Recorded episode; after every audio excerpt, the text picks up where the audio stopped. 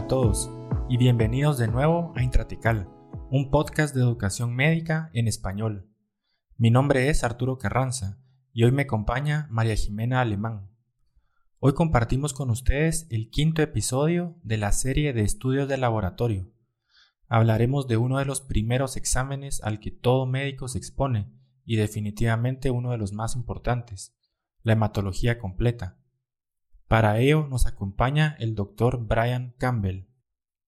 Él es médico y cirujano, graduado de la Universidad Francisco Marroquín, especialista en medicina interna en Albert Einstein College of Medicine.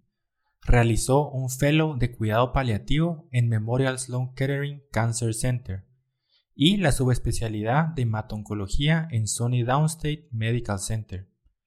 En su tiempo libre le gusta correr, ver películas y salir con amigos. Bienvenido, doctor Campbell. Es un placer tenerlo con nosotros. Queremos iniciar preguntándole, ¿qué es lo que le apasiona del hematoonco?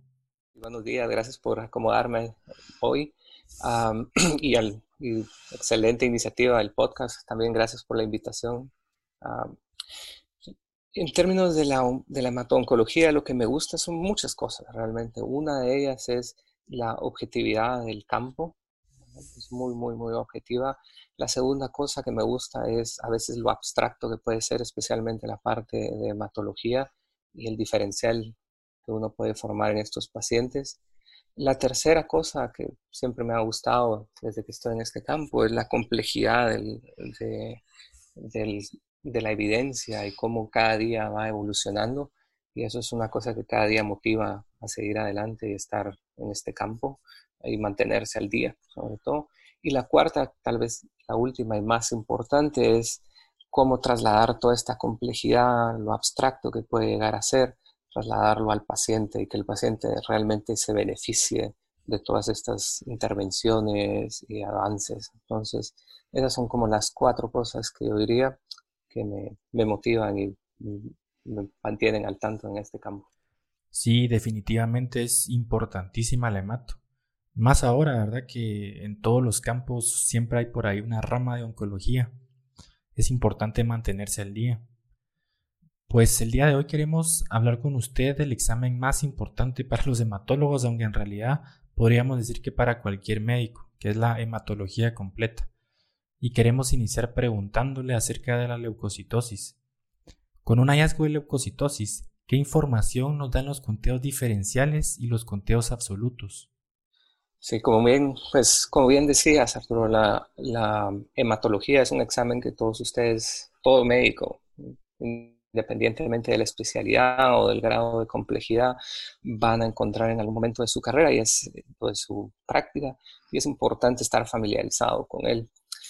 Específicamente a tu pregunta de la leucocitosis y los diferenciales, la leucocitosis básicamente lo único que te dice es que las células blancas dentro de la sangre están elevadas.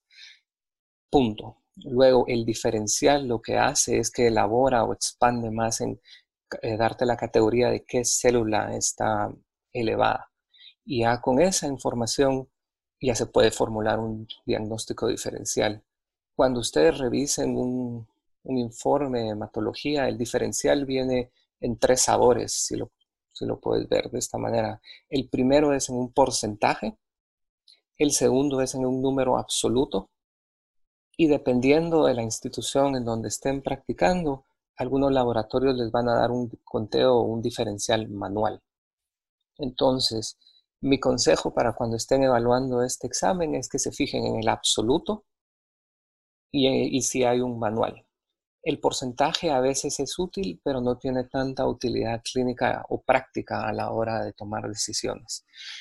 Em, dentro del diferencial lo que van a ver son varias cosas. Una es el número total de neutrófilos, o también llamados polimorfonucleares. la otra que les puede servir mucho va a ser la linfo o, la linfocitosis, el número de linfocitos que pueden encontrar. número de basófilos, eosinófilos en algunos síndromes o condiciones un poco menos comunes. Eso es básicamente lo que, lo que van a encontrar ah, en general. Siempre recordar la, hematopoiesis y la proliferación. Sus granulocitos van a ser los neutrófilos, eosinófilos y basófilos. Y luego van a tener los monocitos y por otro lado van a tener los, ah, los linfocitos que pueden ser T, B o NK. Claramente eso no lo van a ver en, la, en el conteo, pero es importante mantener eso en perspectiva. Sí, es muy importante tener estos conceptos presentes. Ahora, un hallazgo que puede ser confuso es encontrar eosinofilia en un paciente. En estos casos, ¿cuándo es significativa y cómo debemos abordarla? Entonces, los eosinófilos, primero que todo hay que tener en cuenta que son unas células bajas en el, cuerpo, en la sangre, perdón. Ah, las van a encontrar en porcentajes en menos del 5% de su cuando hagan el diferencial. Entonces, eh, es un desorden raro de encontrar. Ahora bien, cuando están elevados y cuando es significativo, lo primero que tienen que hacer no solo es ver el, el resultado en la hematología, sino también ver cuál es el contexto en el que está el, el, paciente. Es un paciente que está críticamente enfermo, es un paciente que está enfermo con algún órgano blanco afectado como el corazón, pulmones, hígado, pero que está asintomático, o es un paciente totalmente asintomático. Una vez tienen esas tres eh, eh, cuadros clínicos, lo siguiente que tienen que ver es el diferencial. Y el diferencial del neutrófilo, de eosinófilos, perdón, si es menor, si, está entre arriba de 1500 en un paciente asintomático, eh, se pueden tomar su tiempo. Esto lo van a ver en algunos, eh, para estudiarlo ahora, lo van a ver sobre todo en infecciones por eh, parásitos, pacientes con alergia, algún paciente con eczema, por ejemplo, puede tener elevación y estar relativamente, algunos asintomáticos, otros no. Si, tienen, si está arriba de 500, pero abajo de 1500, el número total de eosinófilos, Evaluar si el paciente ha viajado a alguna área altamente endémica por parásitos como el mintos es una de las cosas que, hay que estar muy, muy pendientes. Si ha tenido exposición a alguna droga, también les va, les va a servir ver esto. Si los eosinófilos están arriba de 1500 y el paciente tiene algún daño de órgano ah, blanco, por ejemplo el corazón o los pulmones, hay que investigar un poco más y se pueden todavía tomar una o dos semanas para investigar este paciente. Generalmente puede ser desórdenes como eosinofilia con, eh, granulomatosis eosinofílica con polangitis, diferencial bastante común en, eosinofilia hay que investigar. Y luego ya vienen los casos un poco más severos, donde la eosinofilia es más de 5000, y eso es lo que se conoce como síndromes hipereosinofílicos. Eso es toda una rama de la hematología bastante compleja que no voy a elaborar ahora, pero cuando ven a un paciente con eso, hay que referirlo inmediatamente y posiblemente van a encontrar un paciente eh, muy, muy, muy enfermo. Una cosa que cabe recalcar de todo lo que vayan a ver es que cualquier número anormal que vean en la hematología, generalmente tienen que repetirla para corroborar. Sobre todo si es en un paciente asintomático, siempre, siempre repitan, porque muchas veces estos son eh, cosas, eh, errores de máquina, puede ser, o errores de laboratorio, por, llamarlo de otra manera. Y siempre hay que corroborar esto y ponerlo en el contexto clínico adecuado. Buenísimo. Ahora, al principio hablamos de leucocitosis. Pasándonos al otro extremo, tenemos la leucopenia. Recuerdo que vi muchos pacientes con leucopenia en mi internado de pediatría en oncología.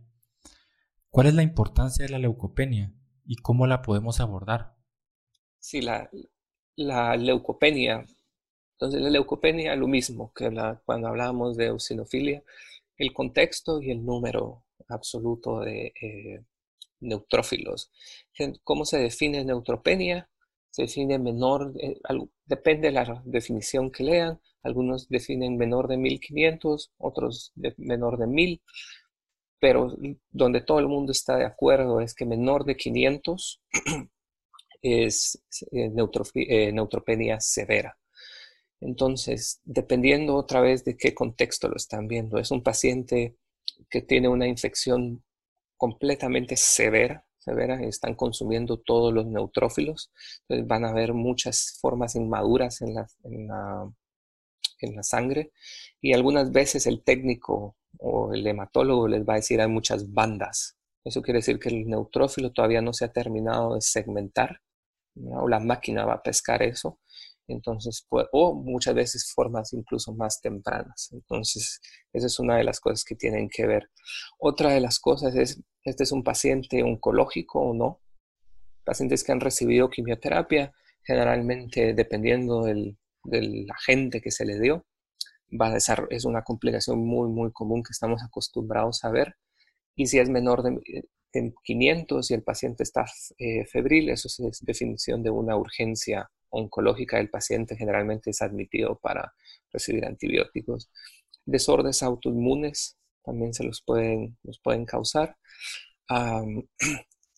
menos común, pero van a oír este término, síndromes mielodisplásicos. Esto generalmente es en pacientes adultos. Van a encontrar que el número de neutrófilos eh, está bajo también. Y pacientes con desórdenes eh, congénitos, Pacientes con eh, neutropenias congénitas es muy común. A veces, cuando son de, origen racial, generalmente en pacientes afroamericanos no van a encontrar mayor manifestación y es un número que solo hay que monitorizar. Pero si hay pacientes que tienen infecciones recurrentes, por ejemplo, ahí es más significativa y hay que investigar alguna, alguna inmunodeficiencia eh, generalmente. Excelente, qué buenos datos. Ahora, hablando de otra parte de la hematología, es muy común encontrar pacientes con hemoglobina baja. ¿Cómo abordamos una anemia? ¿Por qué es tan importante el volumen corpuscular medio y qué otros laboratorios nos pueden ayudar en nuestro diferencial? Sí, esta pregunta es excelente pregunta. Es una de las que generalmente a mucha gente se le puede complicar y la forma, como todo examen clínico, como todo examen de laboratorio, hay que ser bastante, bastante eh, sistemáticos en la forma en cómo lo van a, lo van a, abordar. Y entonces la primera manera es, si lo van a evaluar una anemia a través del laboratorio, el volumen corpuscular medio es una de las mejores herramientas, por eso lo primero que les dice es el tamaño de la célula. Y esa es la primera, una de las formas de clasificar anemia. Entonces, si el volumen corpuscular medio, primero, regresando un poco, si le, primero definir que el paciente realmente esté anémico. En hombres es menor de 13 eh, y en mujeres menor de 12. Esta, esta definición puede variar, pero ese es más o menos el estándar. Luego, una vez definen que el paciente realmente está anémico, la hemoglobina, corren el, van y ven su volumen corpuscular medio. Si este está abajo de 80, eso se llama una anemia microcítica. Si el volumen está más de 100, esto se define como una anemia macrocítica. Y si está entre 80 y 100, eso es la definición de una anemia normocítica. Ahora bien, elaborando un poco más en estas tres clasificaciones, si es una anemia microcítica, la, razón más, más común de esto es anemia por deficiencia de hierro. La segunda razón que van a encontrar, y esto es una pregunta clásica, son talasemias. En Guatemala a veces es un poco eh, difícil encontrar talasemias, pero se ven. También otra de las razones que es muy común encontrar, sobre todo en niños, pero se ve a todo nivel, eh, intoxicación por plomo, les va a dar eh, anemias, eh, anemias microcíticas. Luego, ah, un, poco, un diagnóstico un poco más elaborado son anemias sideroblásticas. Estos son una forma de síndromes mielodisplásicos. Y otra que no es tan común, microcíticamente hablando, es más normocítica, pero pueden ver la presentación, es la famosa anemia de inflamación crónica. Otra lo más común es que esta sea normocítica, pero en grados muy severos eh, pueden encontrar una anemia eh, microcítica. Luego el volumen corpuscular medio, si está arriba de 100, que es el, el otro extremo, son condiciones totalmente distintas y ahí tienen que usar otro marcador más que les va a ayudar a formular su diferencial y esa es la concentración de hemoglobina media. Entonces, una vez, repitiendo, una vez corroboran que esto está arriba de 100, el volumen corpuscular, luego van y ven su eh, hemoglobina corpuscular. Hay dos, otra vez vienen dos sabores. Si esta viene elevada, el volumen, la hemoglobina corpuscular, ahí es donde las famosas causas. Vitamina B12, deficiencia de ella, deficiencia de folato, algunos medicamentos ah, pueden causar esto. Siempre es importante hacer una historia, cuando están haciendo su historia clínica, del paciente qué medicamentos está tomando, viejos o son eh, nuevos. Y otra vez es un tema recurrente, síndromes mielodisplásicos les van a causar este tipo de hallazgos. Luego la otra forma de anemia macrocítica es cuando la hemoglobina corpuscular está baja. Cuando está baja, enfermedad hepática es una forma muy, muy común, es un hallazgo muy común y eso lo corroboran, corroboran con su eh, función hepática. Eh, anemias eh, hemolíticas van a generar también este tipo y esto lo van a ver con, los reticulocitos, a veces pueden estar muy elevados y van a generar esta, esta imagen.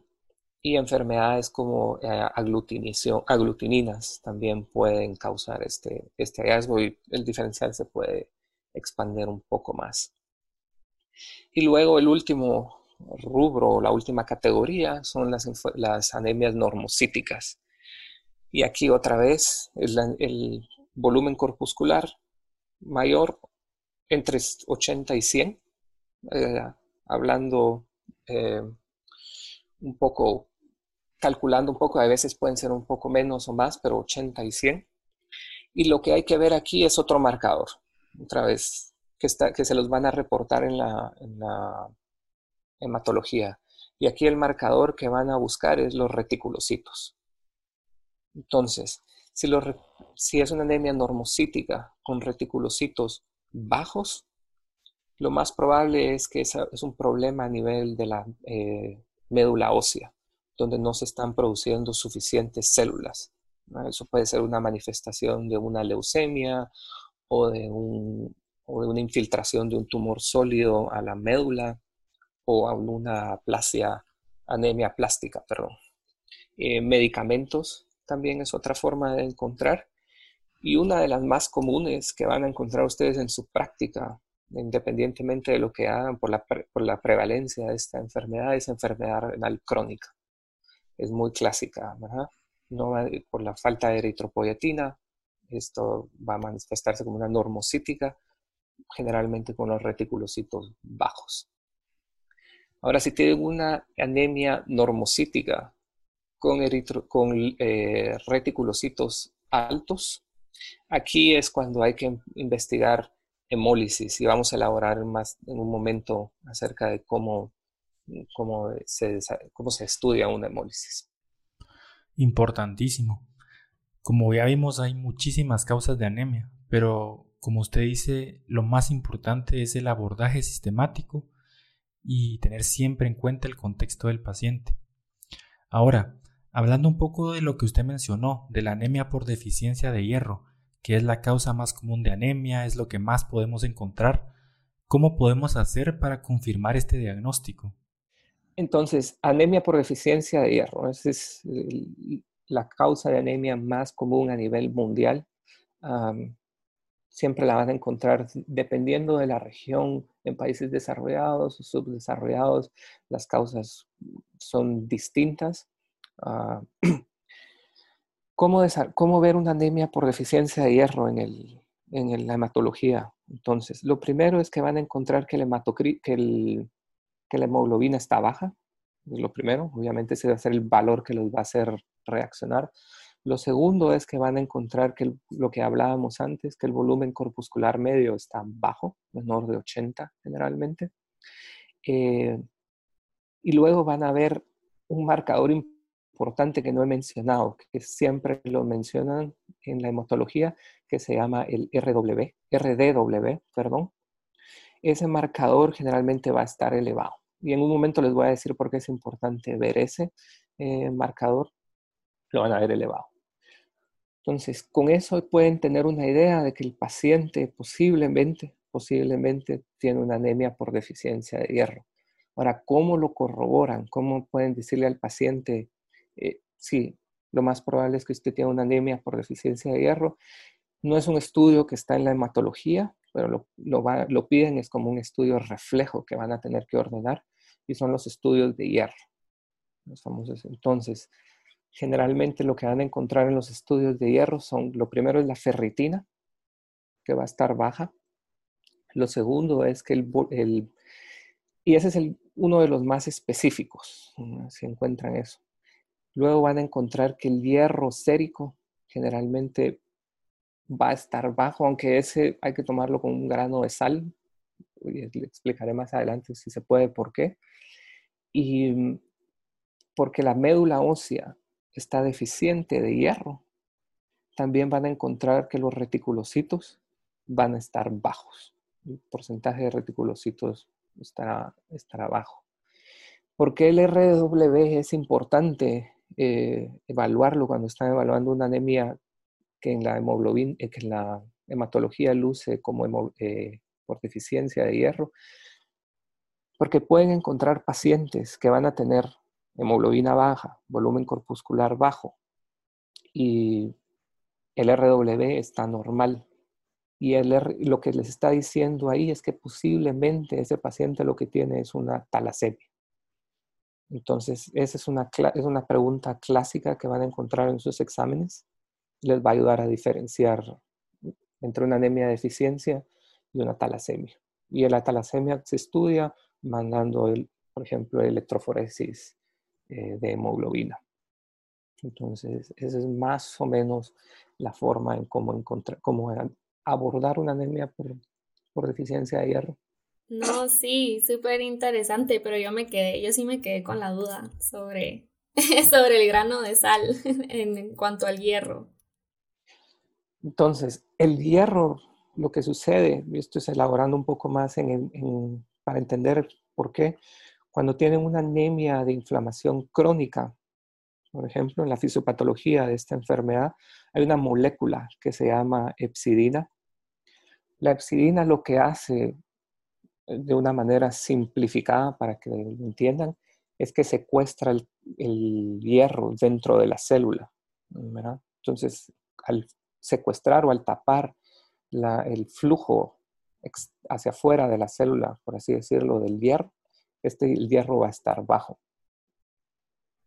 Y en anemia por deficiencia de hierro, por, valga la redundancia, por la misma deficiencia, el hierro está bajo. Entonces el grano de sal es que tienen que estar seguros de que están lidiando con una anemia por deficiencia de hierro y no con una anemia eh, de inflamación crónica. Entonces, si solo ven el valor de hierro en la sangre, y dicen, ah, esto es una anemia por deficiencia de hierro, es muy probable, hay una posibilidad que se confundan. Entonces, otra vez, ¿en qué contexto están hablando? ¿Esta es una anemia, el, el hierro está bajo porque está deficiente de hierro o es porque el hierro no está disponible porque está siendo secuestrado en la célula por la epsidina?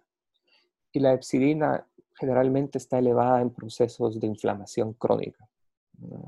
Todo paciente que tiene una enfermedad crónica generalmente la va a tener elevada.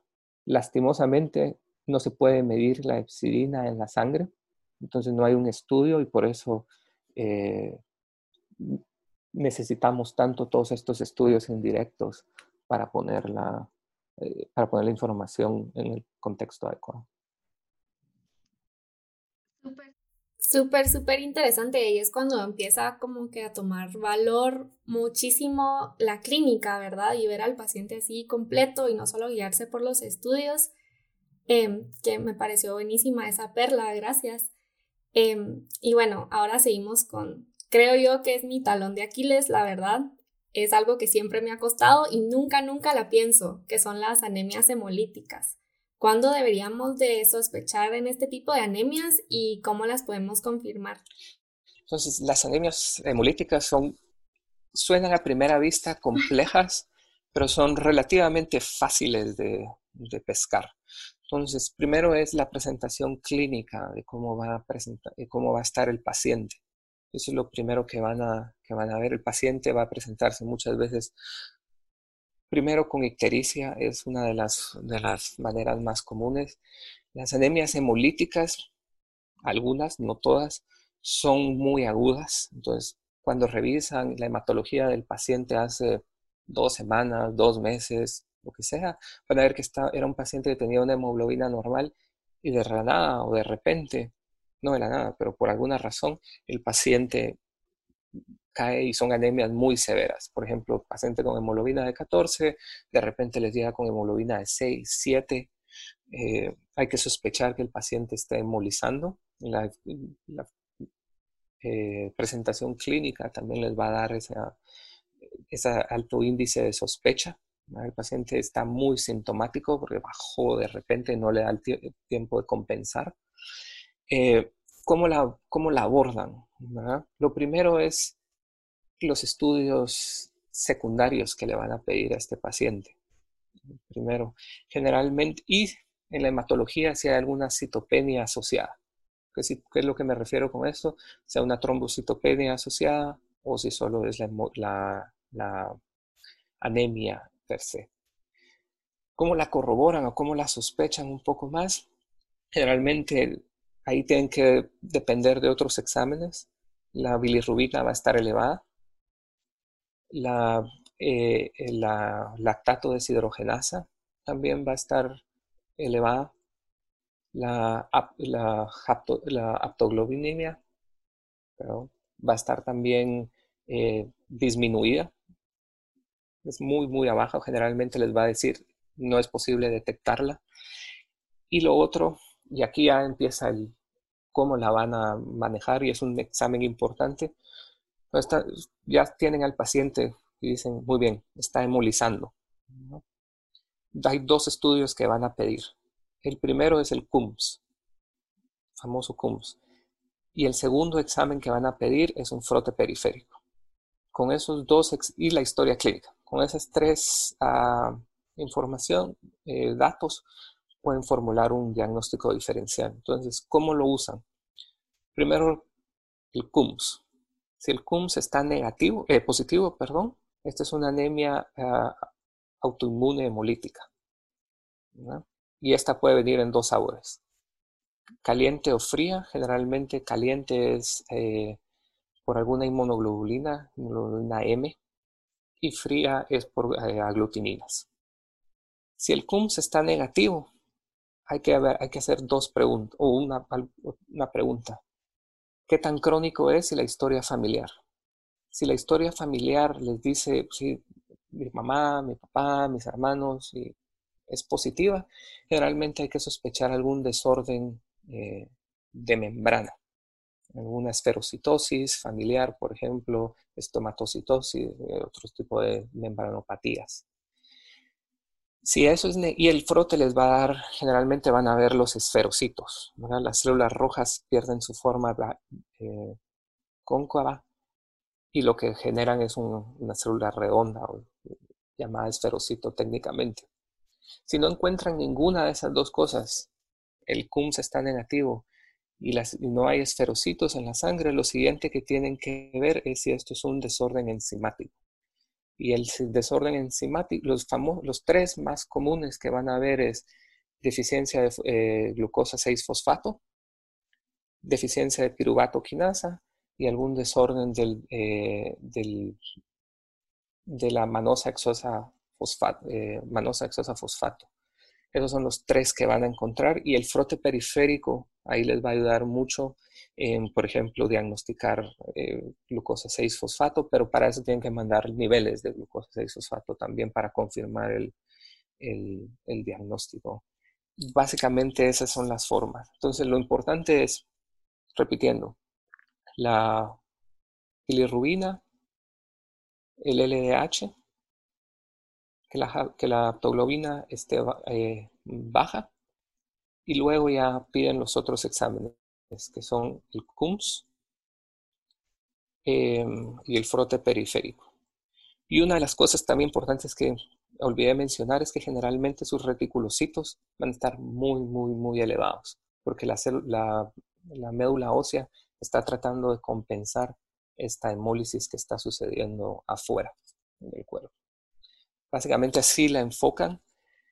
Y luego cuando hablemos de trombocitopenia les explicaré otra, otra, razón, otra forma de hemólisis que van a encontrar, pero eso es lo que, que mencionaba al principio. Generalmente van a tener otras citopenias, en este caso va a ser trombocitopenia en un momento.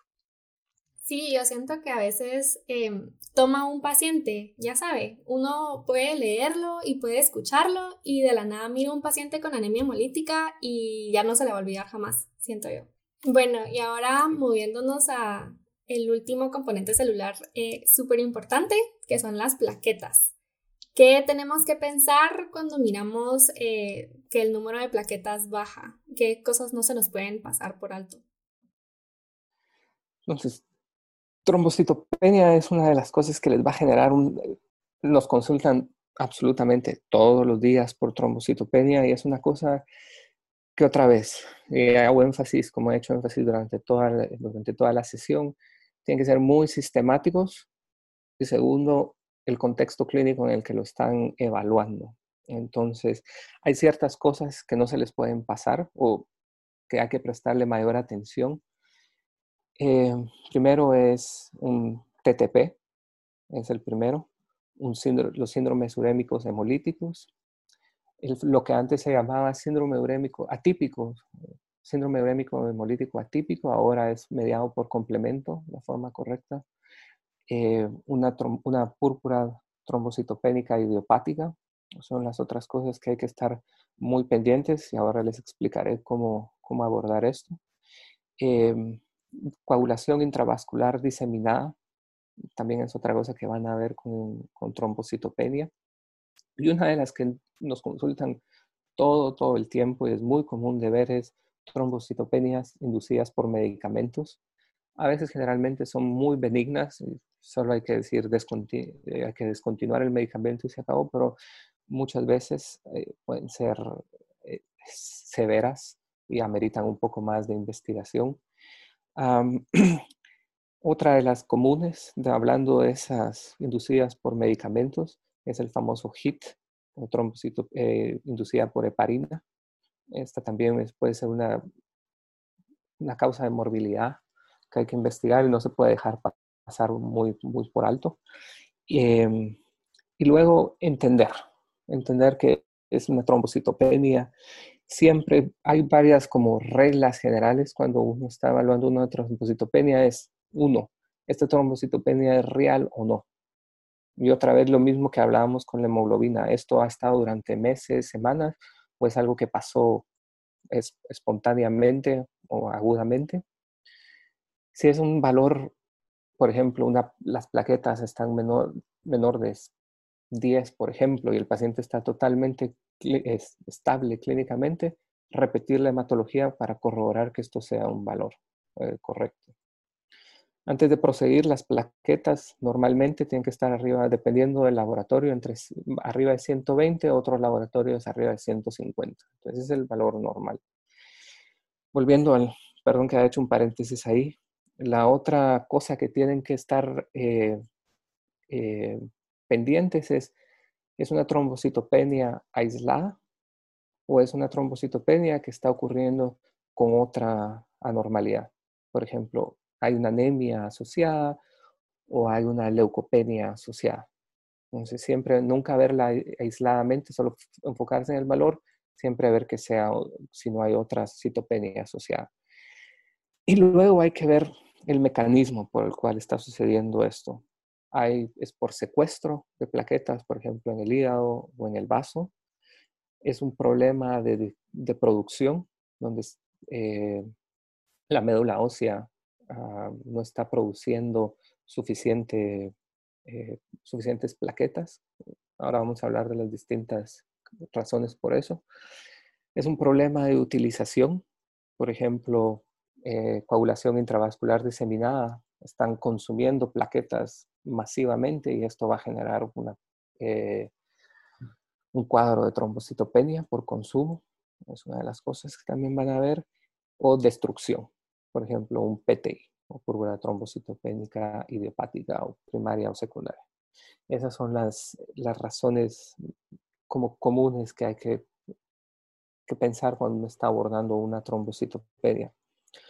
De las formas eh, o de las cosas que hay que estar pendientes que no se les pueden pasar es si ven un paciente que, por ejemplo, llega con una trombocitopenia, digamos, menor de 50, por ejemplo, y llega con anemia, generalmente esta anemia hay que investigar si no está haciendo por hemólisis.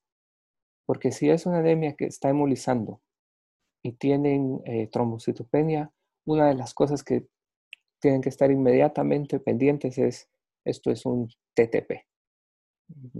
Si es un TTP, generalmente volviendo al tema que hablábamos hace un segundo, lo que van a encontrar es una anemia hemolítica con un CUMS que va a ser negativo. Y en el frote periférico, cuando era el otro examen que hablábamos, van a encontrar unas células que se llaman schistocitos. Entonces, cuando uno pone estas tres cosas en, juntas, lo que están lidiando es con una ah, microangiopatía, se llama eso, donde tienen anemia hemolítica no autoinmune, trombocitopenia, y esto puede ser ya sea por, el más común es por TTP, es una de las que hay que estar pendientes, la otra hay que estar pendiente son anemias, eh, eh, síndromes urémicos hemolíticos, y esto generalmente el paciente tiene daño renal, eh, perdón, historia de diarrea, y algunos tienen daño renal, perdón, o por complemento. Y estos son pacientes que tienen enfermedades autoinmunes, por ejemplo, lupus lo, lo, pueden presentar. Cuando son, esa es una de las formas de verla. La otra forma de verla es, esto es por consumo y generalmente en consumo la, por excelencia la que van a ver es eh, sepsis. Y sepsis en el intensivo generalmente lo que va a generar es, coagulación intravascular diseminada.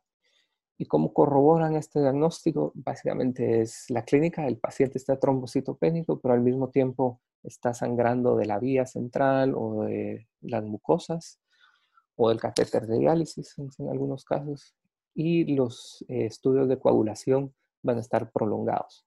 Todo se está, está yendo porque los pacientes están formando lo que se llaman microcoágulos a, en, a velocidades bastante altas. la otra forma es por secuestro, eh, donde, la, por ejemplo, lo que van a ver es que sus pacientes tienen hepatoesplenomegalia, se están secuestrados por en, el, en el vaso. Van a ver mucho, mucho de eso. Y a grosso modo esa es. Y la otra importante de trombocitopenia es medicamentos. Siempre, siempre, siempre que vean una trombocitopenia, sobre todo si el paciente no está inestable, siempre investiguen si hay algún medicamento que sea la causa por la trombocitopenia. Y las otras, ya perdón que me expanda un poco en esto, pero las otras que hay que tener en cuenta es VIH, hepatitis C, enfermedades hepáticas, hay que recordar, y esto es otra vez haciendo alusión a la eh, fisiopatología, las plaquetas se diferencian y se producen en la médula ósea, pero el factor que desencadena esta este, eh, diferenciación y maduración y, todo el proceso plaquetario, la hormona o la sustancia que lo promueve es la trombopoietina. Y la trombopoietina se produce en el hígado. Entonces, cualquier paciente que tenga una enfermedad hepática eh, crónica o algún grado de, mm, afección al, hígado, la trombopoietina va a estar baja y se les va a presentar como, eh, como trombocitopenia. pueden presentar trombocitopenia. Em, y ahí también otra de las cosas que hay que investigar es si tienen deficiencias de vitamina B12, folato y cobre. Eso también hay que, hay que investigarlo, sobre todo en pacientes que tienen malnutrición. Puede ser una de las presentaciones de, de trombocitopenia. Bueno, y aquí otra vez, como nos pasó con la hemoglobina, de un número aislado en el reporte uno puede sacar tanta información como es en el caso de las plaquetas y por eso es que uno tiene que ser súper ordenado eh, y sistemático a la hora de evaluar laboratorios, no para verlo como un número aislado que está ahí, eh, sino para tratar de extrapolar toda la información posible y ponerla en el contexto de nuestro paciente. Eh, para contarles una historia, una vez estaba en el hospital y pues yo solo estaba caminando y escuché que un niño le dijo a su mamá, mamá, es que los doctores vinieron y me dijeron que tenía 11.000 plaquetas. Es un montón. Eh, y lo primero que pensé fue, qué niño más adorable, pero lo segundo que pensé fue, ¿será que necesito una transfusión? Que también es una pregunta que nos hacemos constantemente cuando miramos trombocitopenia. Eh, ¿En qué pacientes consideramos eh, transfundirles plaquetas? Es una excelente pregunta y siempre cuando se, se, topen con una trombocitopenia, la segunda que le hacen a uno es cuándo transfundo a este paciente. Entonces, lo primero es hay que definir la severidad de la trombocitopenia. Otra vez, definir y el contexto clínico. Es una trombocitopenia que está entre 50 y 150 y el paciente está clínicamente estable. Generalmente a estos pacientes solo se monitorizan y no hay que transfundir. La única excepción donde van a transfundir a un paciente con plaquetas menor de 100 y que está, que está sintomático y que no está sangrando son pacientes que van a tener procedimientos neuroquirúrgicos. Pues, esos pacientes, generalmente el cirujano es, va a estar más confiado, más seguro y es, y es una de las recomendaciones de las guías que las plaquetas tienen que estar arriba de 100. Esa es la única excepción donde van, una de las excepciones donde van a transfundir eh, arriba de 50 las plaquetas. Luego viene la, parte un poco más eh, elaborada, es qué pasa con pacientes con plaquetas abajo de 50.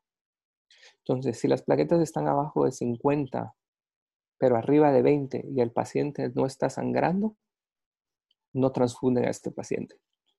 Lo pueden observar. Muchas veces van a estar nerviosos, si no están acostumbrados a ver esos números, pero es, es, seguro y el paciente no va a tener mayores complicaciones. Y ahora voy a explicar por qué.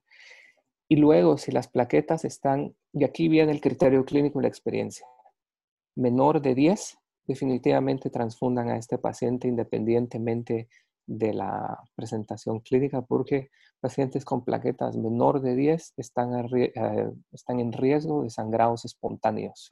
Lo que no quieren es que un paciente tenga un sangrado espontáneo, por ejemplo, a nivel del sistema nervioso central. Plaquetas arriba de 20 generalmente van a estar sangrando y van a tener las famosas petequias en la piel, mucosas orales, y estas generalmente, por ejemplo, en pacientes con púrpuras eh, trombocitopénicas, eh, lo que hacen es esteroides e inmunoglobulina G y con eso pueden compensar. Pero si el paciente está sangrando, independientemente si las plaquetas están 70, 50, 20 o 10, lo transfunden, porque es un paciente que necesita eh, soporte. Generalmente eso es. La profilaxis generalmente entre 10 y 20, dependiendo del, del criterio clínico y la experiencia. Es así, la verdad, son preguntas que siempre se hacen con un paciente con trombocitopenia, entonces muchas gracias por aclarar eso. Em, y bueno, ya mencionó un montón de emergencias eh, hematoncológicas, pero también una de las cosas que siempre nos preguntamos al ver em, la hematología completa es, ¿podemos manejar esto o tenemos que llamar a un hematoncólogo? ¿Qué situaciones no se nos deberían de pasar para llamarlo a usted? Yo creo que todas, no sé, no, bromas. Eh, no, em,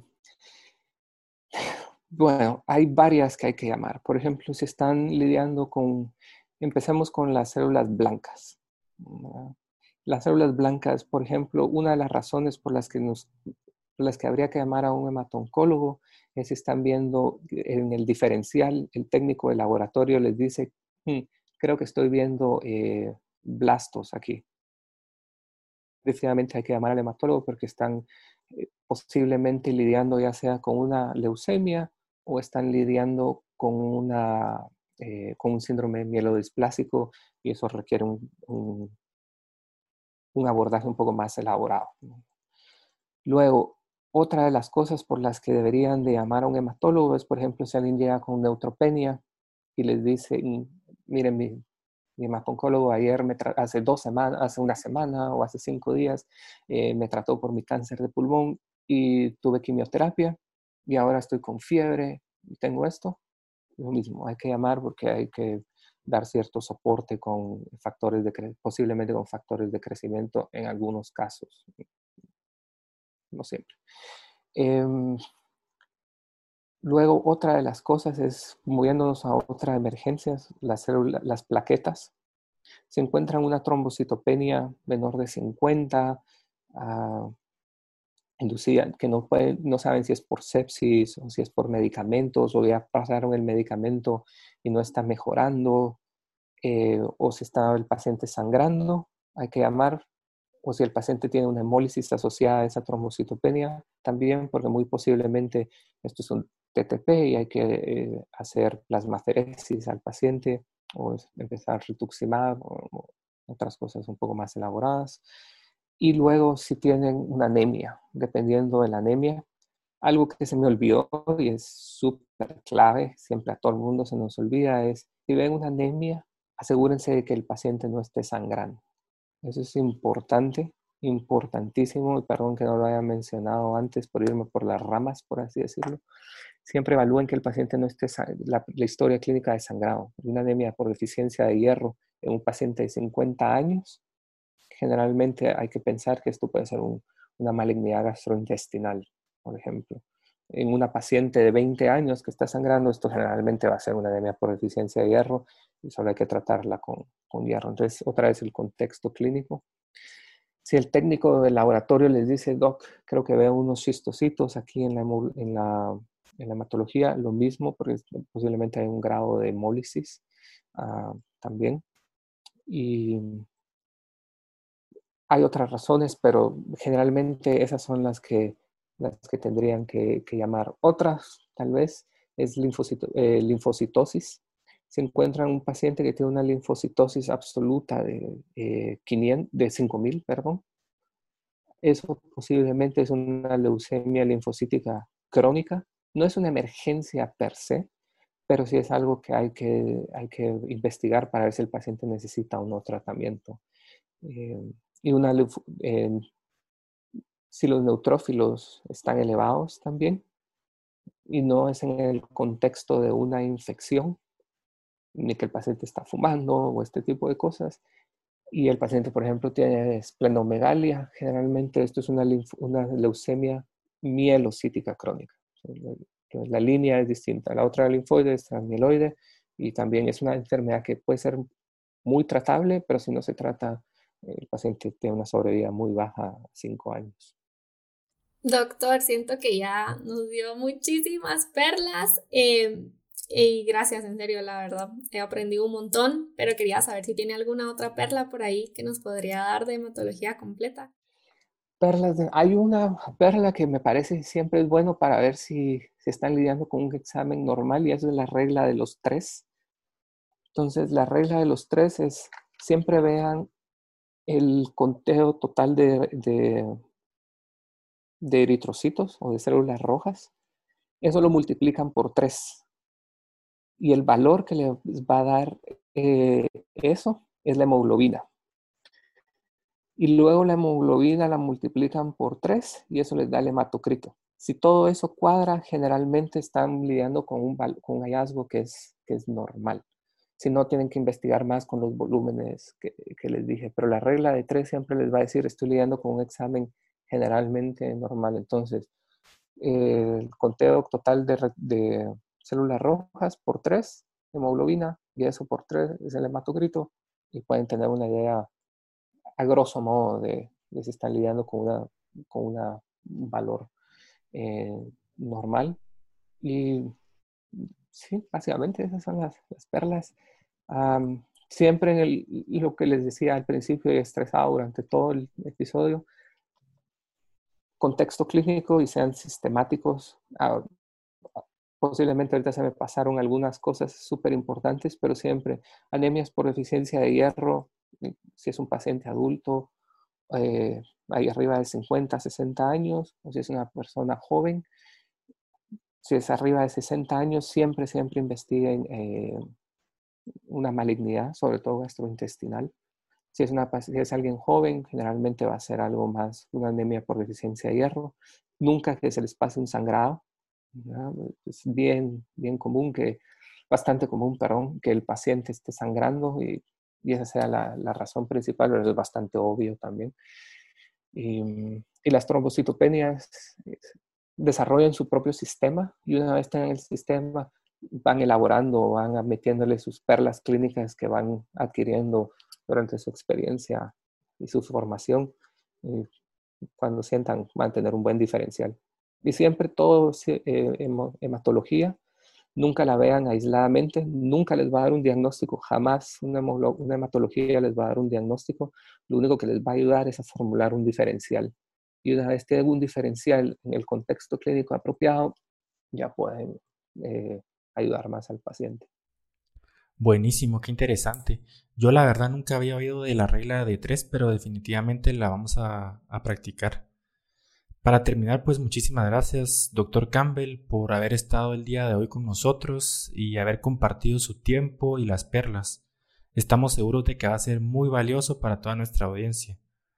De parte de Intratecal le deseamos lo mejor en su práctica y esperamos contar con su presencia en otro episodio. Esperamos que este episodio les haya gustado y les sea útil en su práctica diaria. Síganos para más perlas clínicas por vía intratecal.